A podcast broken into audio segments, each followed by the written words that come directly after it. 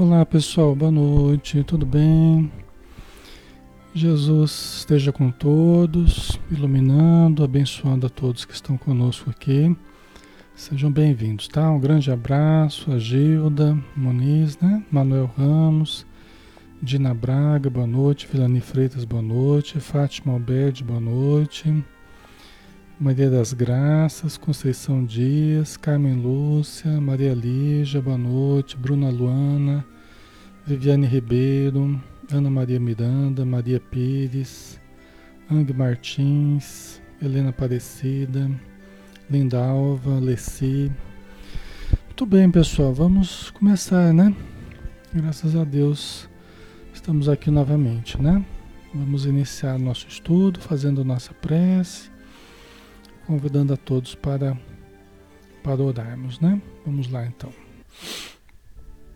Querido Mestre Jesus, amigo, irmão, inseparável das nossas almas, os momentos felizes, tu repartes o pão da alegria, a mesa conosco, estimulando-nos para o bem, para a paz, e nos momentos difíceis nos carregas no colo, demonstrando a tua misericórdia, a tua caridade, a tua luz, diminuindo as nossas dores, consolando-nos os corações.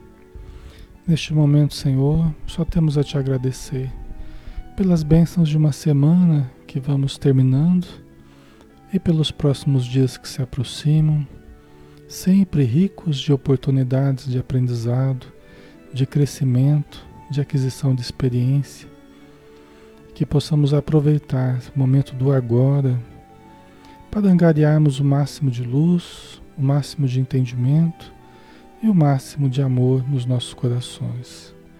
Abençoa, Senhor, todos os lares, abençoa todos os irmãos e irmãs, abençoa os espíritos necessitados também em torno de nós Abençoa, Senhor, a espiritualidade que nos auxilia, que nos protege e nos intui, para que nós saibamos aproveitar esses minutos que passam tão rápidos na nossa vida, mas que são tão importantes para a nossa iluminação interior, para a manutenção do nosso equilíbrio. Que seja feita a tua vontade, que seja feita a vontade do Pai Celestial, hoje e sempre, Senhor. Que assim seja.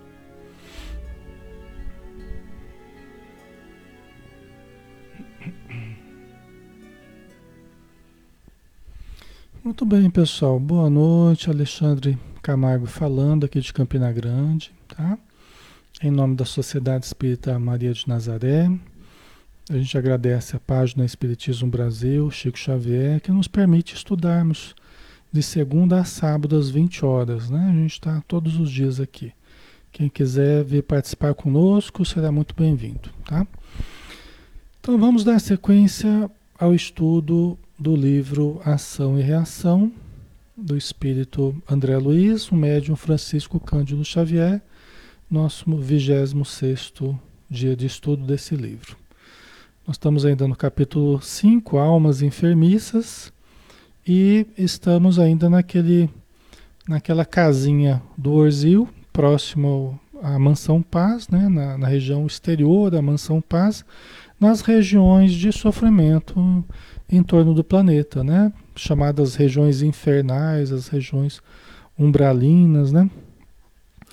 E é, nós estamos é, dentro da casinha do Orzil, que é um trabalhador da Mansão Paz, né? Que ele está cuidando de três doentes. Então nós é, vimos a observação do André Luiz, do Hilário, sobre esses três doentes. Os três estão em estado de alienação estão em celas, né? Três celas, que é o resultado da ação mental de cada um deles perante a vida, perante si mesmo, perante o próximo, né? Então, um deles estava preso a um problema de herança, estava preso aos bens ainda, revoltado com, com seus filhos, com três filhos que ficaram disputando a herança, usando de mil artifícios, né, prejudicando sua segunda esposa também, então ele estava revoltado. Ele acabou pedindo ajuda para as legiões de vingadores do plano espiritual. estava ainda alienado, né? O segundo havia sido um, um criminoso, um assassino, que matou, atropelou um bêbado na via pública e que pelo jeito passou por um processo judicial, né? Mas conseguiu se safar da justiça. Porém, o seu crime não passou ileso é, perante a sua consciência, perante a justiça divina. Então ele estava ali também em estado de, de, de alienação, sofrendo remorso, no fundo, pelo que fez. E o terceiro é, roubava, era um senhor que roubava e acabava gastando tudo no, no, no, no meretrício. Né? Então ele se vinculou a um determinado ambiente é, de, do meretrício, então ele gastava na prostituição e vivia uma vida dissoluta, é, é, se banqueteando das coisas que ele roubava. Né? Então ele está ali num estado altamente patológico, altamente é, deprimente né? na vida espiritual. Tá? Então os três foram criminosos perante a justiça divina. Estavam ali tentando se recuperar, né? A muito custo, tá, pessoal? Certo? Então nós paramos por aqui, né?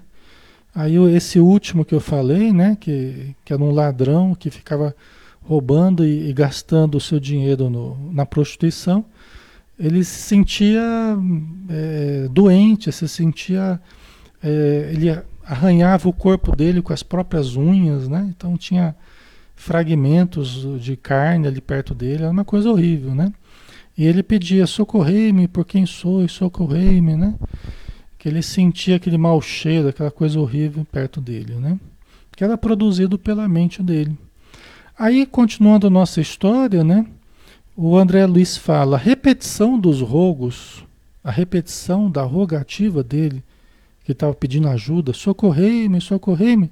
A repetição dos rogos, contudo, derramava-se em tom imperativo, como se as palavras humildes do petitório fossem apenas o disfarce de uma ordem tiranizante. Olha que interessante, né? Quer dizer, o André Luiz percebendo que, que aquele pedido de socorro, e isso é muito comum nas regiões, nas regiões de sofrimento em torno do planeta, até na Terra é muito comum, né?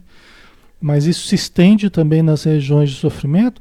Aquele pedido de ajuda, ele era uma, uma, uma cobertura que mal escondia a, a, a ordem tiranizante do espírito, desse que estava sofrendo. Quer dizer, que ele pedia ajuda, mas no fundo ele estava dando ordem, quer dizer, ele estava revoltado com a situação, usando de imperativo, como se ele mandasse ali no, no, no, no Silas, no Orzil, no André Luiz, no Hilário, né? Como se fossem ordens tiranizantes, né? Vocês entendem, pessoal? Quer dizer, no fundo ele é um, um tirano, né? No fundo ele é um tirano e continua lá um tirano por dentro. Só que pelo sofrimento ele fica né, burlando ali, né? Ele fica camuflando através de, um, de um, uma aparência de humildade. Entendeu? Pedindo ajuda, que nem a velhinha que a gente falou lá, né, querendo entrar em nosso lar lá. Né? Que não deixaram ela entrar nos portões do nosso lar. Não vou contar a história toda de novo, né?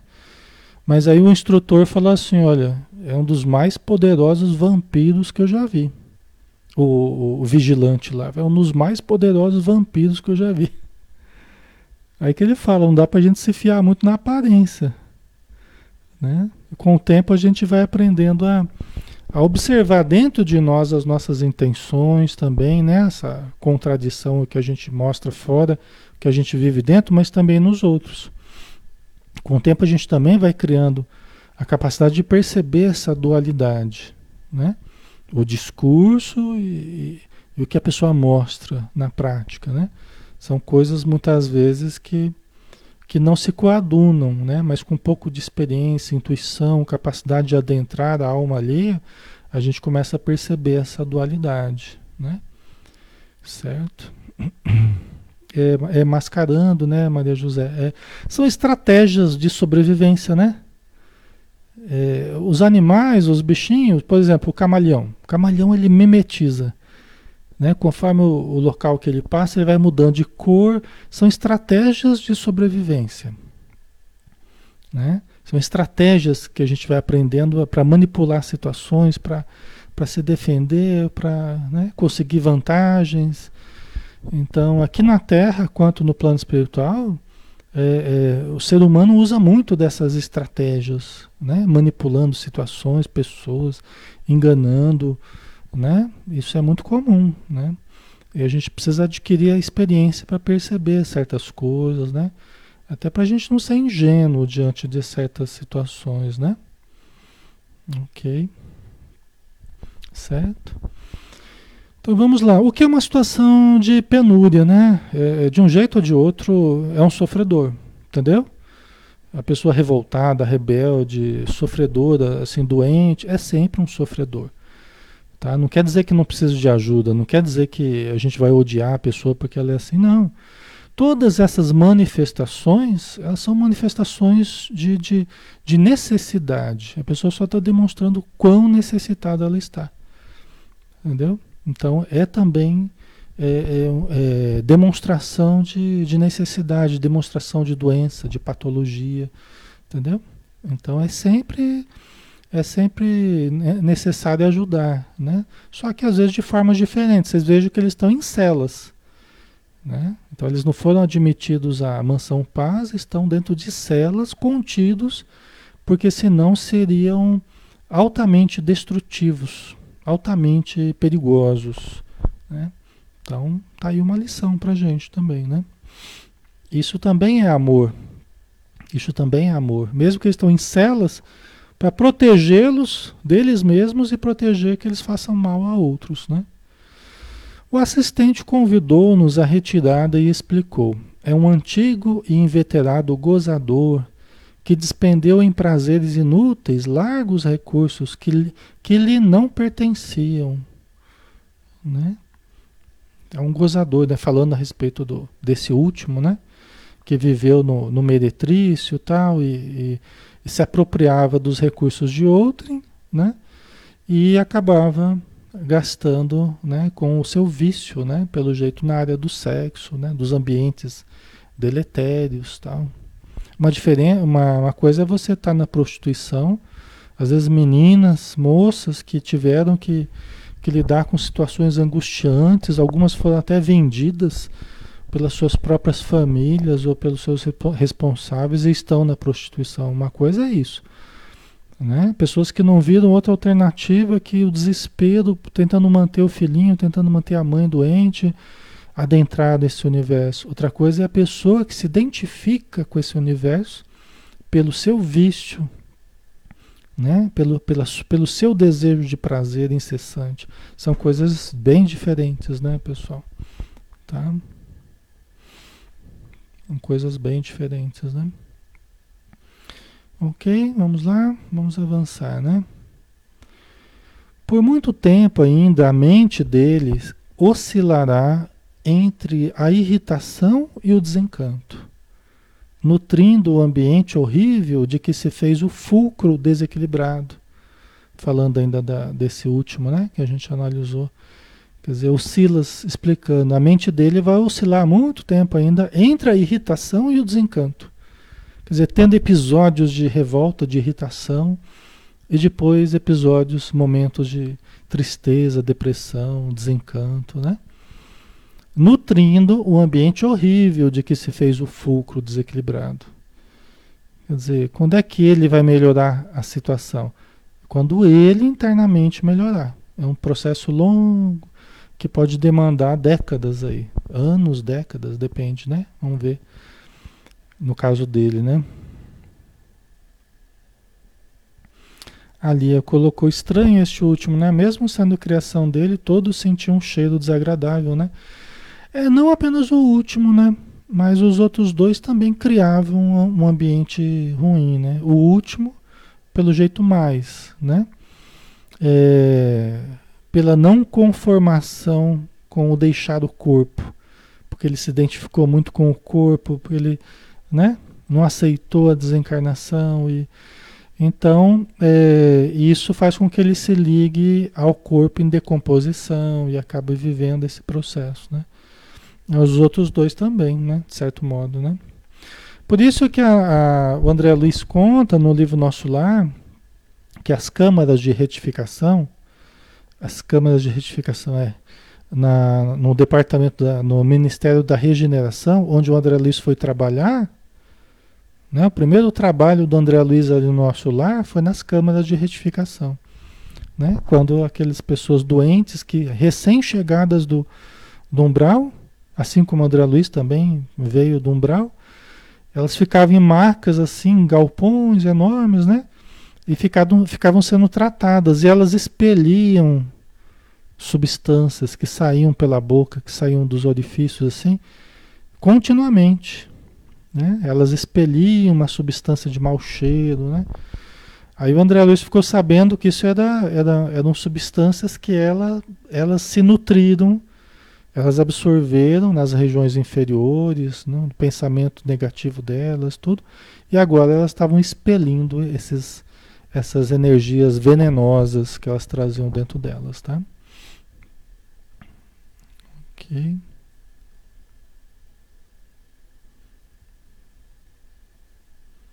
Certo. Ok, né? Então, vamos lá, né, pessoal? Ok. De regresso ao Togúrio de Orzil, né? Quando eles estavam voltando ali propriamente para a casinha, porque deve ser a casinha junto com junto com a casinha ali umas celas, né? A gente não sabe exatamente o, o formato ali, né? Então, de regresso ao Tugúrio, né?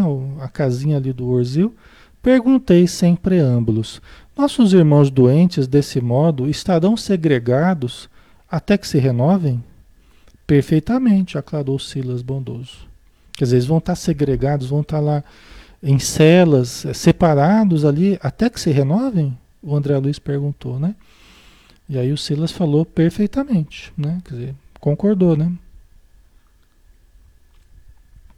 Entregou-se a ligeira pausa mostrou novo brilho no olhar percussiente e acentuou com segurança.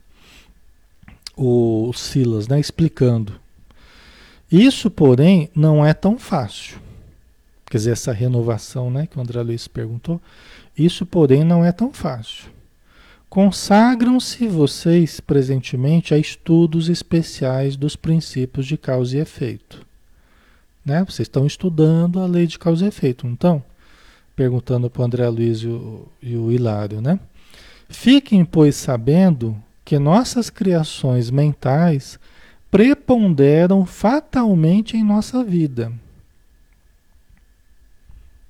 Né? Fiquem, pois, sabendo que nossas criações mentais, olha a importância das criações mentais, da matéria mental que a gente arroja de nós, que a gente lança né, de nós, né?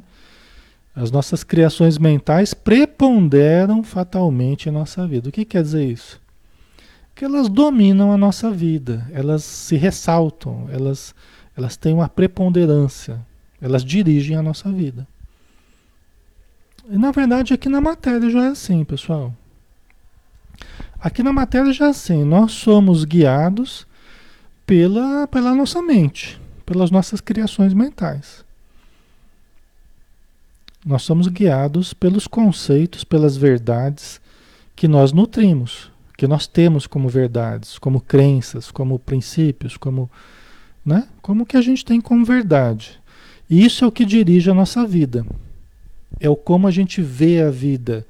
Lembra que a gente falava ontem, né? Lá do, do se o teu olho for bom, o teu corpo estará em luz, né? Se o teu olho for mal, teu corpo estará em trevas. Não é assim que a gente estudou ontem com Jesus, né? Que os olhos são a lâmpada do corpo. Então, a pessoa que se nutriu muito tempo de conceitos equivocados, de uma visão distorcida da vida, ela cria trevas para si que vão preponderar na vida dela. Quer dizer, esses pensamentos, o modo dela ver a vida, os pensamentos que ela produz, preponderam e dirigem a vida dela, comandam a vida dela. Isso quer dizer o quê? Que nós transformamos a nossa vida naquilo que nós acalentamos dentro de nós. A pessoa que acalenta o vício, acalenta os prazeres doentios, os prazeres patológicos, os prazeres de baixo nível, se ela acalenta, tem muita gente na Terra que acalenta isso com uma volúpia muito grande.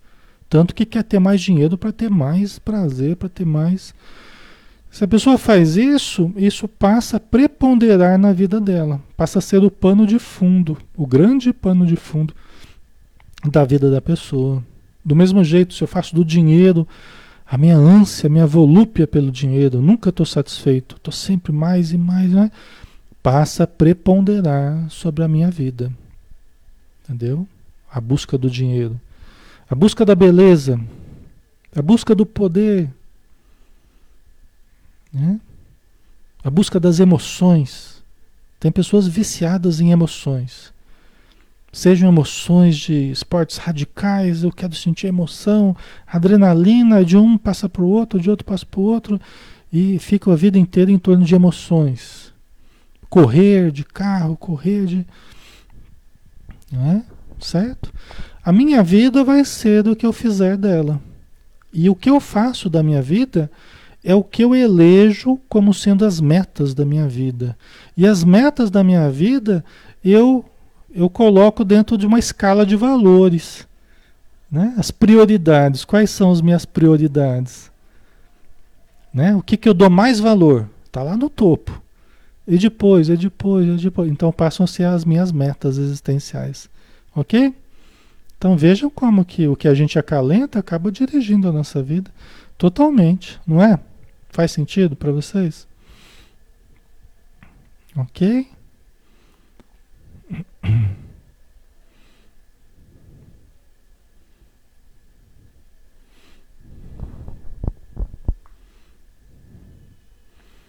A sono. Então, por isso que às vezes pensamos alguma coisa e ficamos mal.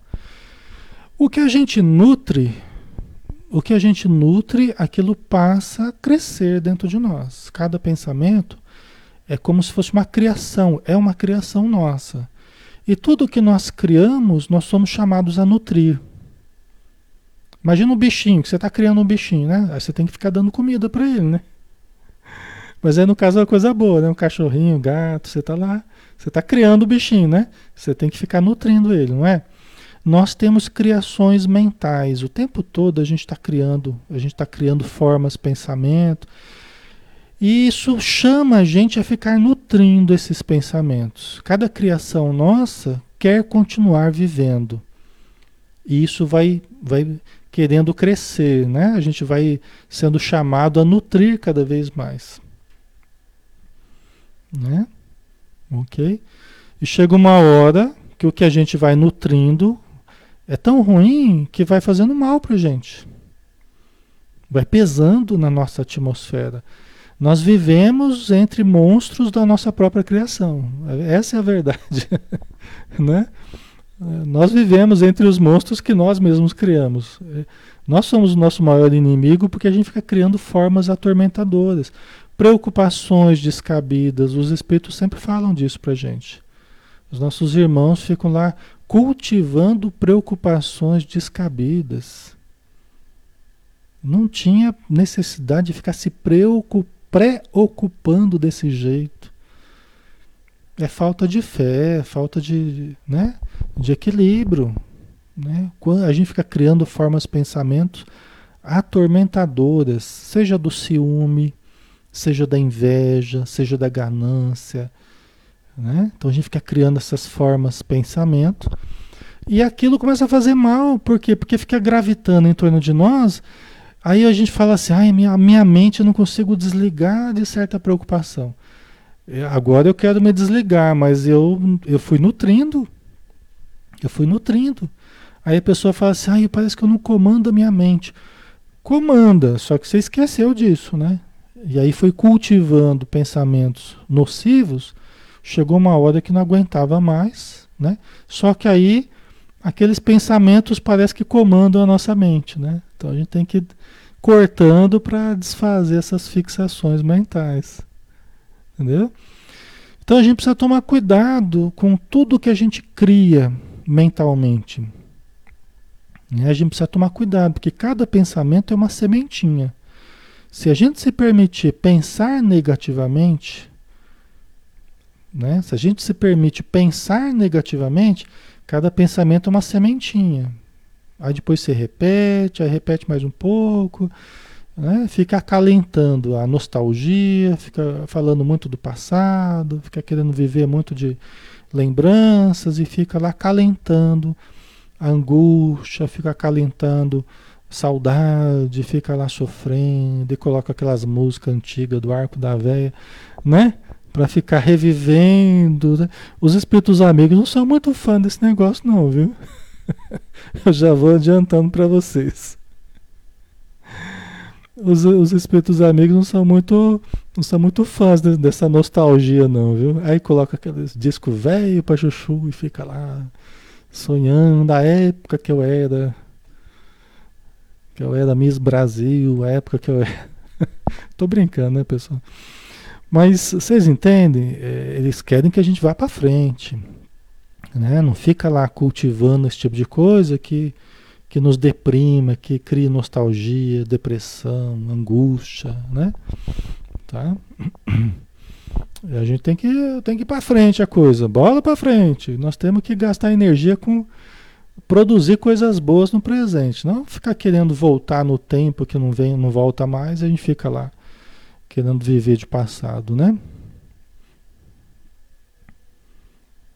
É, a Maria Elisa. E querer resolver injustiça também é ruim?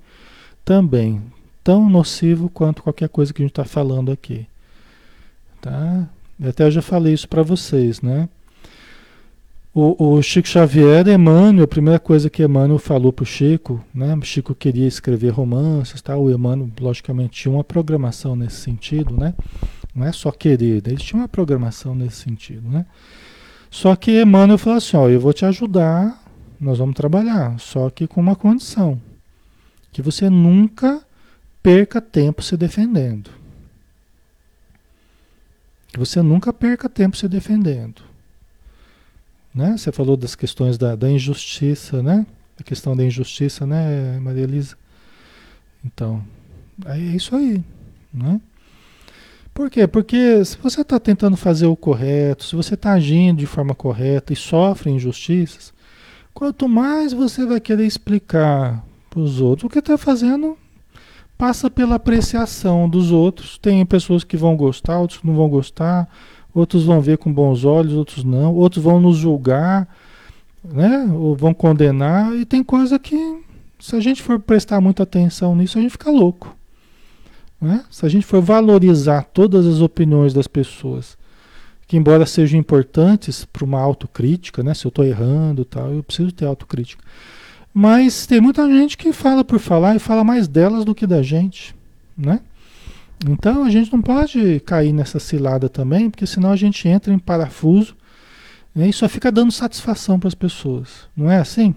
Então Emmanuel falou: ó, você não perca tempo se defendendo. Porque ele sabia que Chico iria sofrer um ataque muito grande. E Chico sofreu a vida inteira ataques, né? injustiças, né? Só que qual que era o, o, segredo da coisa? Continuar trabalhando. Perdoa e continua trabalhando. Perdoa e continua trabalhando. Né? Segue em frente. Né? Diz o Evangelho, né? A cara, os cães ladram e a caravana passa. Não é assim? Os cachorros ficam e a caravana passa. A caravana dos trabalhadores, né? Daqueles que estão sendo fiéis ao bem, a caravana vai passando e os cachorros ficam latindo. Até que a caravana passa e os cachorros param e ficam né, latindo a esmo, né? Vocês entendem? É isso, né? As pessoas que querem fazer o bem não podem ficar muito presas a, a quem tem má vontade, a quem só reclama, a quem só, só julga. Se você está fazendo bem, segue em frente fazendo bem. Se for parar para dar muita explicação, para justificar, né? Aí tá danado, aí vai perder um vai perder um tempo danado, né? A socorro, as calúnias também passam, exatamente, exatamente. E outra, né? O bem que a gente faz é o nosso advogado em qualquer lugar. Ora, se as pessoas nos acompanham, se elas quiserem acreditar em calúnia, se elas quiserem acreditar no que as pessoas falarem, qualquer coisa que falar sobre nós, se as pessoas que nos acompanham, que sabem o que a gente fala, sabem o que a gente faz, né, e derem crédito para calúnias, derem crédito para coisas sem sentido, adianta eu querer explicar para a pessoa que não, não é do jeito que ela está pensando. Não adianta. Se a pessoa me conhece, conversa comigo, sabe, me acompanha, né? então não adianta, não é? Então é assim que funciona, né? No caso de, de Chico, é, com muito mais intensidade, né? Ok?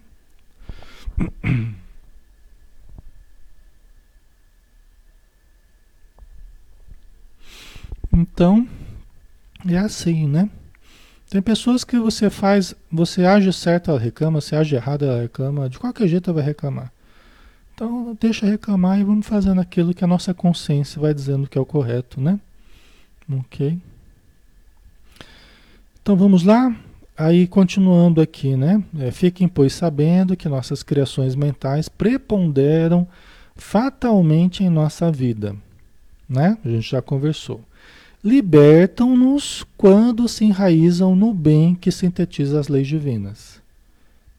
Então, as nossas criações vão preponderar na nossa vida, libertam-nos, né? Se elas sintetizam as leis divinas. Ou seja, se o que a gente está pensando, se os nossos conceitos, a nossa ação é, está sendo conforme as leis divinas, é isso é libertador. É isso é que nos importa. É avaliar se o que a gente está fazendo, ou não fazendo, né? Se tem a ver com as leis divinas. Se a gente está procurando seguir as leis divinas. Isso é o que nos importa. Não os aplausos ou os, os apupos. Não é isso que nos interessa. O que nos interessa é a relação com a nossa consciência.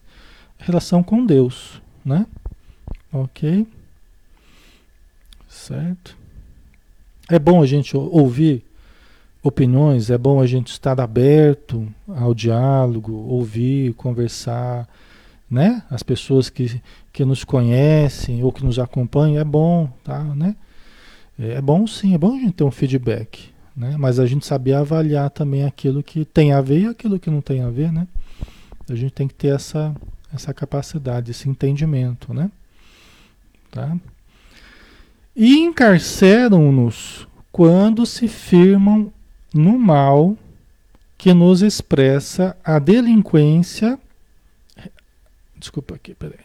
A delinquência responsável, enleando-nos por essa razão ao vinco sutil da culpa.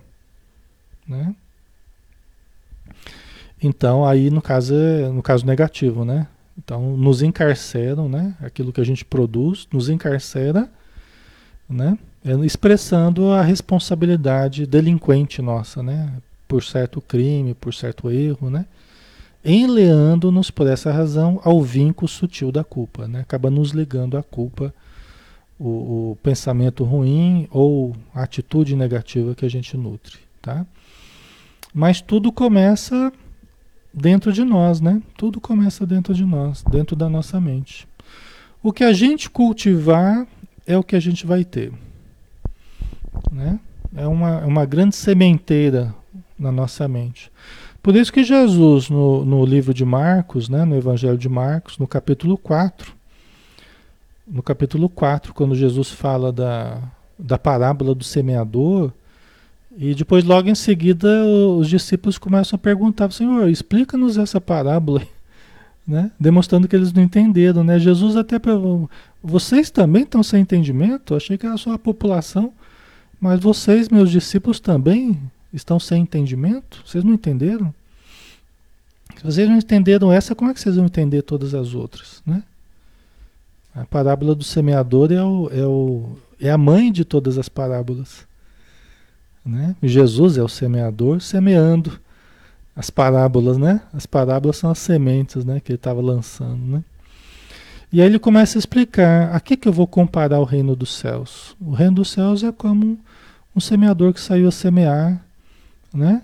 Um agricultor, ele fala, ele fala assim, é como um agricultor que lança a, terra, a semente na terra e vai dormir e passa um dia, passa uma noite, outro dia e outra noite, e quando menos espera, a semente, a semente germinou. Né? Interessante, né? Quer dizer, como é que surge o reino dos céus dentro de nós?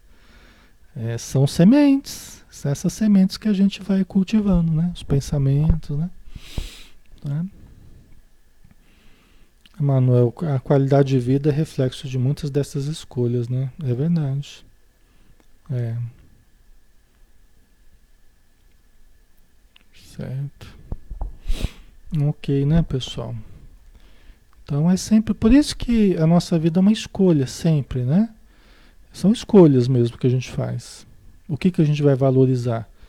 O que, que é prioridade? O que, que é o mais importante, né? Então é sempre escolha nossa, né?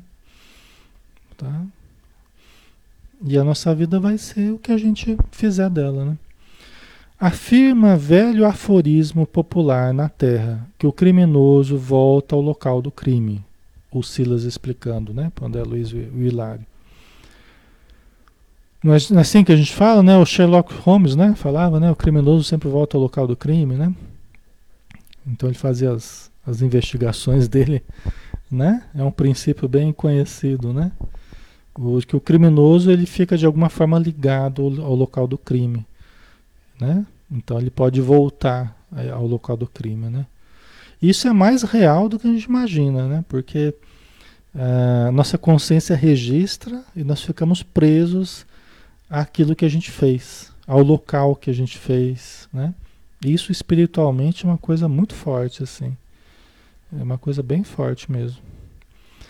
Daqui podemos asseverar que, mesmo desfrutando a possibilidade de ausentar-se da paisagem do crime, né, o Silas falando que, mesmo a gente se ausentando do local do crime, né, mesmo que a gente não volte exatamente para o local do crime, o pensamento do criminoso está preso ao ambiente e à própria substância da falta cometida. Mesmo que a gente não volte exatamente para o local do crime, o nosso pensamento está fixado à paisagem do crime, ao local do crime, ao pensamento do crime, né? Daquilo que motivou a falta cometida, entendeu? Então nós ficamos presos. É por isso que os erros cometidos, né, deliberados, né? Aqueles erros que clamorosos que a gente comete, de alguma forma nos retém a, a, nossa caminhada. É como peso, é como se fossem ganchos que a gente vai que a gente vai lançando e que vão prendendo, vão segurando a nossa, a, a nossa jornada. De alguma forma aquilo vai nos retendo. Então a pessoa que se envolve em muitos erros, a pessoa que se envolve em muitos crimes, ela vai ela vai evoluindo com dificuldade, porque ela vai levando muitos ganchos, prendendo o caminhar dela, prendendo a ascensão dela. Entendeu? Né? Então, toda, todo erro deliberado vai trazendo manchas para nós, vai trazendo peso, vai trazendo a substância do crime junto conosco, as manchas no perispírito, o peso de consciência. Ok, pessoal? Tá? Né? Por isso que é aquela é aquela roupa suja que a gente vem lavar aqui na terra e às vezes ao invés da gente lavar a gente suja mais ainda, aumenta mais ainda a sujeira do, do perispírito, né? Da consciência, tá? Né? Então isso é muito importante, né?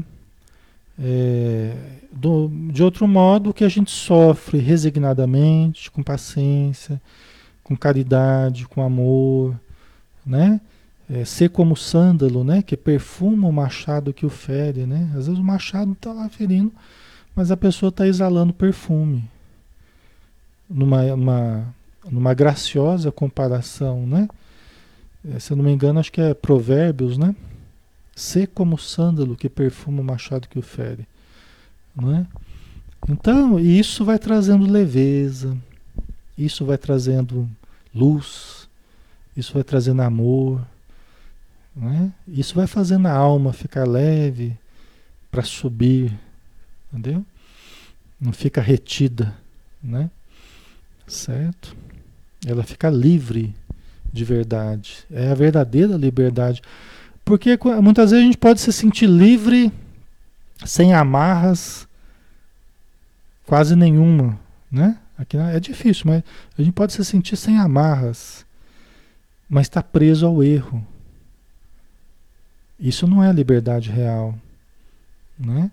Paulo de Tarso, ele afirmou, quando ele estava preso, ele continuou trabalhando, continuou escrevendo as cartas, né?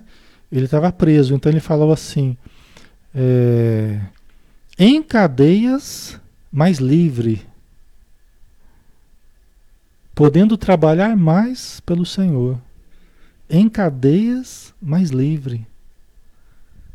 É, muito importante. Às vezes a gente está em cadeias, né? Pode ser até a cadeia, cadeia mesmo, injusta, por exemplo. No caso de Paulo de Tarso era injusto, né? Ele estava preso externamente, materialmente. Às vezes é a cadeia de um relacionamento marido-mulher, é a cadeia de um problema financeiro, é a cadeia de uma deficiência física, de um problema orgânico, de uma doença, é a cadeia é, da solidão, né? Por não ter encontrado um afeto. Então, cada um de nós vive certas cadeias elas não são tão importantes. Né? Nessa mensagem de Paulo, né, que Emmanuel comenta, essas cadeias não são tão importantes, desde que nós estejamos livres do erro. Né? Nós estejamos livres do erro. Né? Que a gente viva certas cadeias, né? mas agindo de forma correta, amando, perdoando, compreendendo, ajudando. Vocês compreendem? Né? Então, tem inúmeras cadeias. Até Emmanuel fala assim: não tente romper. Eh, e aqui né, não é uma coisa absoluta, até. Não é uma coisa absoluta isso que a gente está falando. Mas Emmanuel fala assim: não tente se livrar somente das cadeias. Não é isso. A proposta não é você se livrar das cadeias que estão aprisionando. A questão é mudar por dentro. Né? Para que a gente realmente esteja livre livre dentro de nós. Por quê? Porque vinculados ao bem. Ok? Vinculados ao bem. A gente pode estar, tá, uh, de repente, você se livra daquela cadeia. Você se livra do problema financeiro, vamos supor, tá? Você, tinha um problema muito. Ai, aquilo está me aprisionando, não consigo fazer nada, estou sem dinheiro. Né? Aí você consegue o dinheiro. Aí você está livre daquela cadeia. Aí vai e usa mal o dinheiro. Ai, se estrumbica todo, se sente muito poderoso, muito livre, vai lá e, e faz besteira com o dinheiro que tinha. Entendeu? Que adiantou ficar livre desse problema se você ficou preso ao erro? Às vezes até perdendo a encarnação por causa desse, né? Tá? Aqui é só um exemplo, é uma das possibilidades, né, pessoal? Tá? Só para a gente relativizar essa questão, né, das cadeias às vezes que que a gente se sente preso, ah, parece que é a minha vida, eu tô, tô me sentindo preso. Gente, a maior prisão são as mudanças que a gente não fez dentro da gente, não é exatamente a coisa de fora. A maior prisão é aquela em que a gente não mudou por dentro, na verdade. A gente está preso ao erro ainda. Tá? Ok. As cadeias de fora, frequentemente, elas estão apenas nos protegendo. As cadeias de fora elas estão apenas nos protegendo e nos dando a oportunidade de nos renovar por dentro, que é onde a gente precisa de verdade, né? É lógico, e se tiver necessidade e quiser se separar e quiser mudar a vida, por isso que eu falei que não é nada absoluto isso que eu estou falando, né? Estou lembrando o Emmanuel, lembrando Paulo de Tarso. Mas cada situação é uma situação, tem que ser avaliada individualmente, tá? É só para a gente refletir, né? Ok. Então aqui, resumindo, a gente fica preso mentalmente ao local do crime e à substância do crime. Silas explicando aqui, né? E reparando em nossa perplexidade, acrescentou: recordemos ainda o pensamento atuando a feição de onda. Então imagina que o pensamento é uma onda, né? Uma onda. Tá? Com velocidade muito superior à da luz. a luz é 300 mil quilômetros por segundo. Aí o Silas diz aqui, ó, nosso pensamento, ele também se propaga por onda, só que numa velocidade muito superior à da luz. E lembremos-nos de que toda mente é dínamo gerador de força criativa. Tá? Então é aquilo que a gente tem falado. Nosso pensamento é um gerador dessa onda, dessa força criativa que o Silas está falando que é mais rápido que a luz. Muito mais rápido que a luz. Então vamos imaginando isso, né? Para a gente acompanhar o, o raciocínio do Silas aqui. Ora, sabendo que o bem é expansão da luz e que o mal é condensação da sombra, quando nos transviamos na crueldade para com os outros, né, quer dizer, o mal, o, o bem é expansão da luz, é irradiação da luz. O mal é condensação da sombra, que é a falta da luz, né? Quando nos transviamos na crueldade para com os outros, quando a gente é cruel para com os outros, né? nossos pensamentos, ondas de energia sutil, de passagem pelos lugares e criaturas, situações e coisas que nos afetam a memória, agem e reagem sobre si mesmos em circuito fechado. O que, que ele está dizendo? Que como nós somos esse gerador de força mental, né? E como nós acabamos nos prendendo ao local do crime, à substância do crime, quando nós fixamos a mente nesses locais de erros e com as pessoas que foram prejudicadas, tal, nós acabamos nos ligando a elas. Entendeu? Nós acabamos nos ligando ao pensamento delas, ao local delas, ao que nós fizemos para elas, né? E isso acaba voltando para a gente, trazendo a substância de onde elas vivem, como elas pensam, entendeu?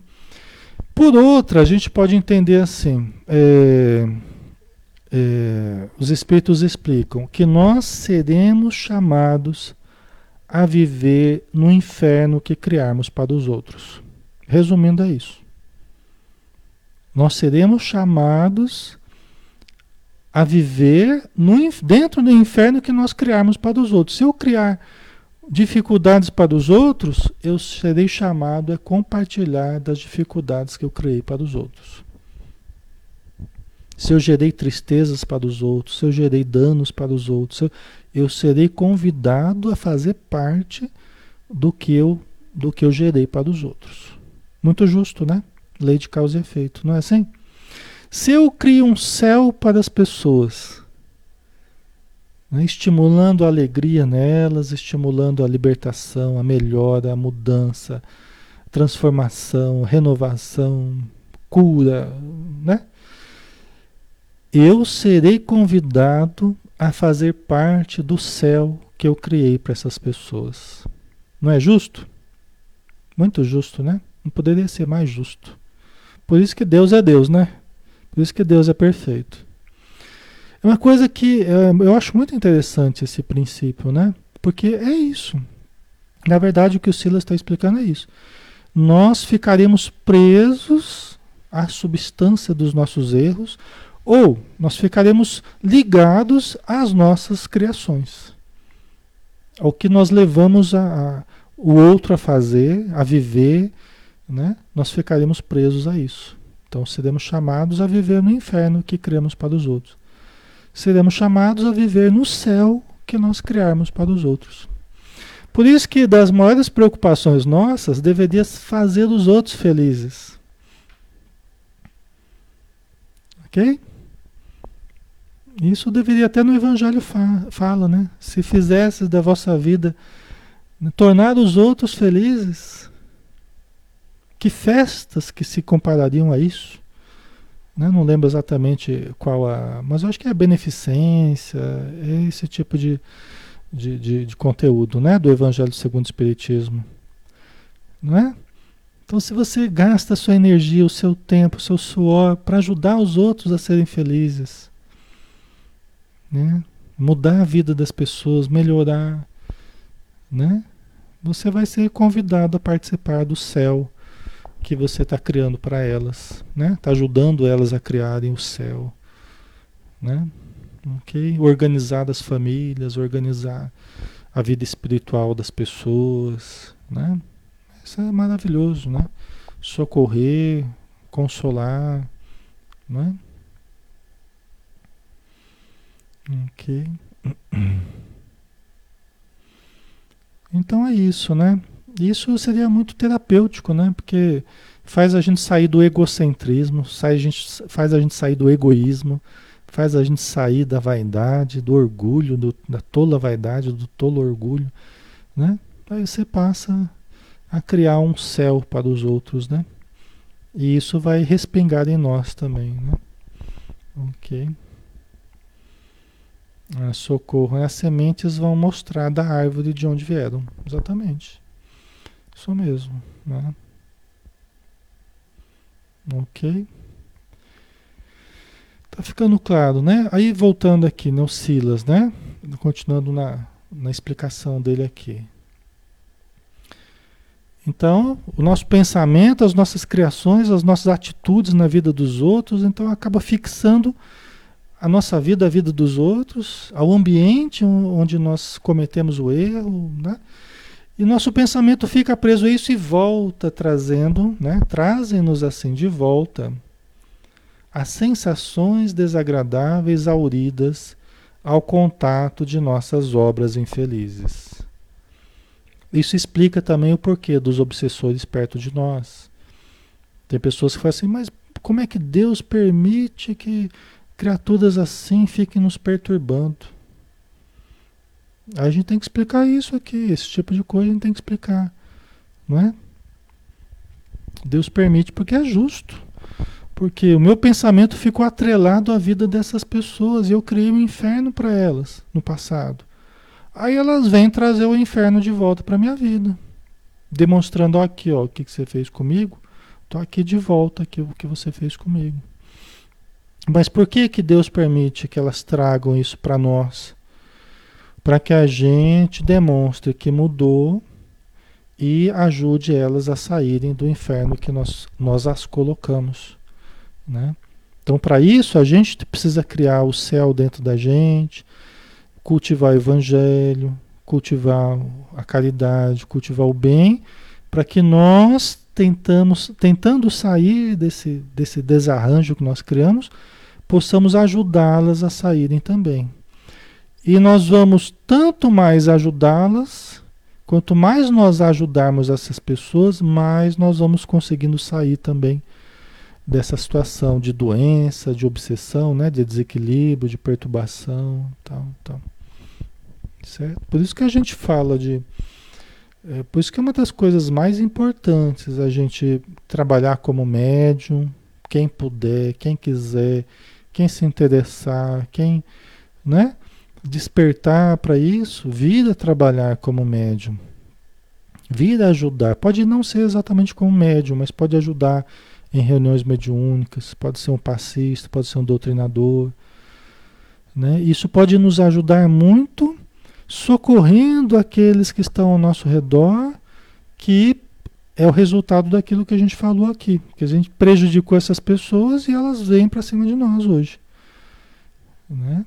E a nossa vida, vida de ponta cabeça. Por quê? Porque nós viramos a vida delas de ponta cabeça, elas vêm e no presente vira a nossa de ponta cabeça. Aí cabe a gente colocar a nossa vida no local, no local certo, na posição certa, e ainda ajudar eles a, a melhorarem a vida deles também. Né? Ajudá-los para que eles reencarnem. Às vezes até vem na nossa família, às vezes até vem como filho, como neto, como sobrinho, como vizinho, né? como alguém lá da casa espírita também, como né? alguém que está lá na favela que você vai visitar. Aí parece que eu conheço aquela pessoa e parece que me identifico com aquele garoto, aquela menininha, não sei da onde, parece que eu já conheço, já conhece porque né, está ali é, entre aqueles espíritos que há, há poucos anos estavam em torno de você. E agora estão reencarnando tudo perto para que você continue ajudando eles.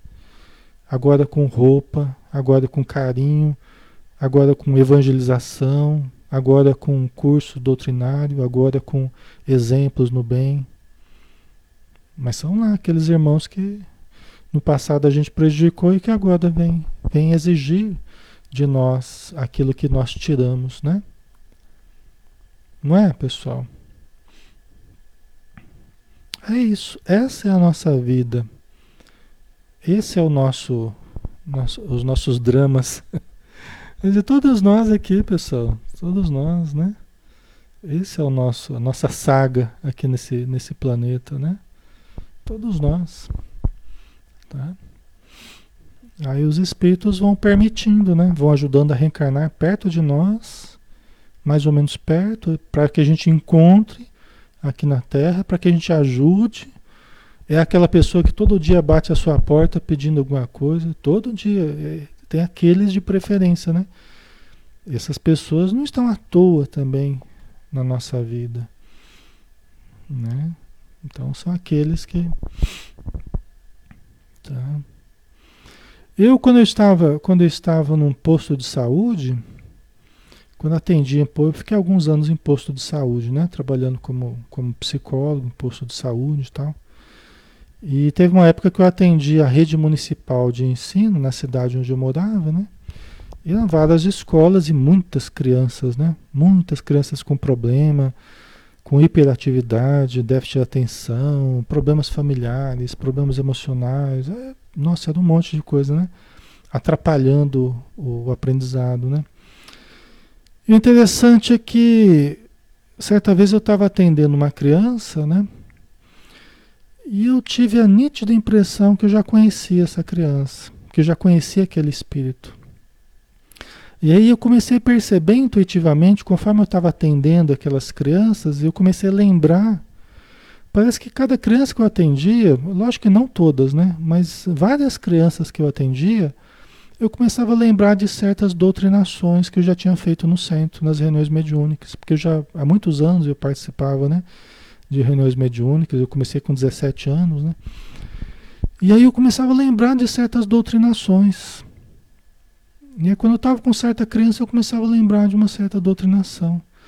Eu falei, caramba, essas crianças, muitas delas eram espíritos que foram ajudados na casa espírita, que reencarnaram, já tinha passado alguns anos, já estavam lá com seus 6, 7 anos, 8, 9, 10 anos, e já estavam manifestando os problemas, né?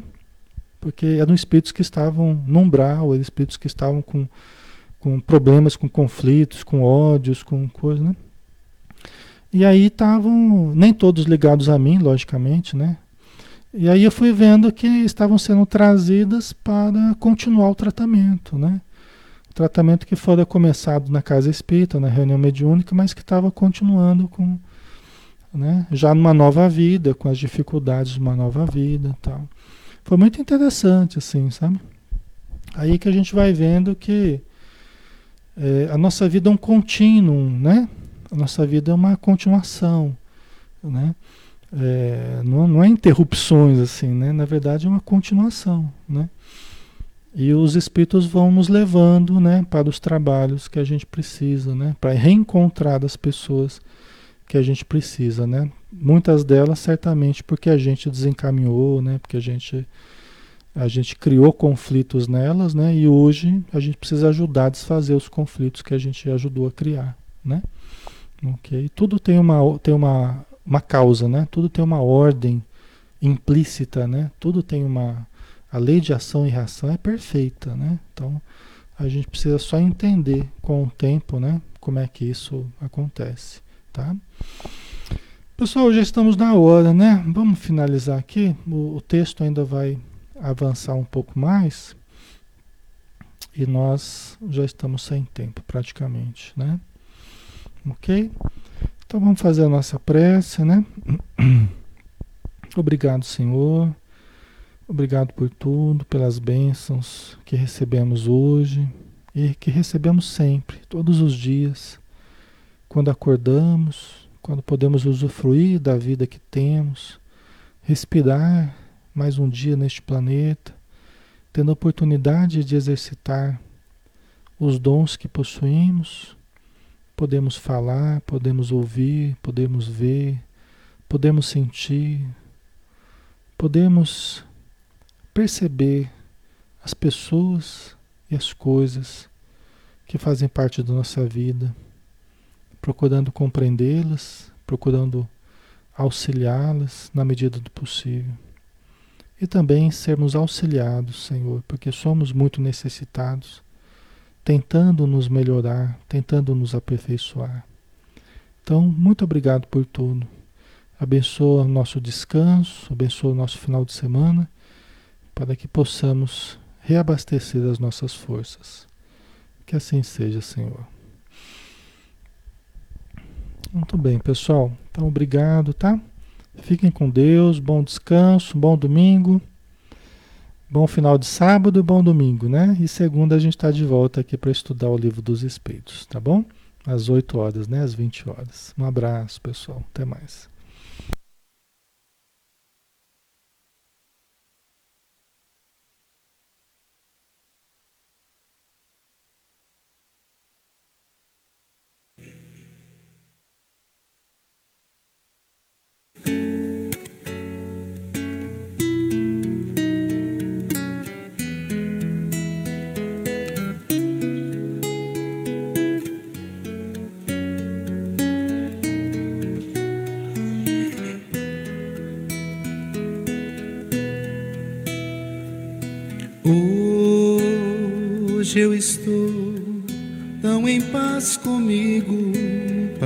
Parece até que não faz sentido o que eu tenho chorado, o que eu tenho sofrido.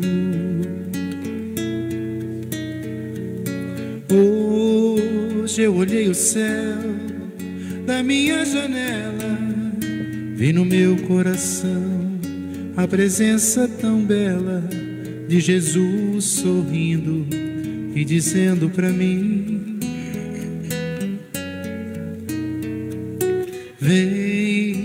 deposita em minhas mãos todos os seus problemas, levante esse olhar, não chore, não tema, não perca essa fé que você tem em mim.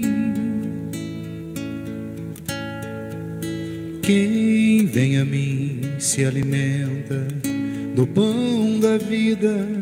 Quem segue meus passos não sente as feridas, tem a paz que eu dou, é feliz enfim. Senhor, perdoai meus pecados, me aceite ao seu lado, me deixe tocar esse manto sagrado e a graça que eu peço terei na sua luz. Senhor, quem sou eu para que entreis em minha morada? Mas um fio da sua luz numa telha quebrada ilumina uma vida para sempre, Jesus. Senhor, consolai os que choram, curai os que sofrem, nas ruas, nos guetos, nos becos escuros, na chuva, no frio, sem teto e sem pão. Piedade daqueles que pensam que a felicidade é riqueza, o poder Ser feliz na verdade é quem tem Jesus dentro do coração. Jesus Salvador, Jesus Salvador, Jesus Salvador, para sempre Jesus.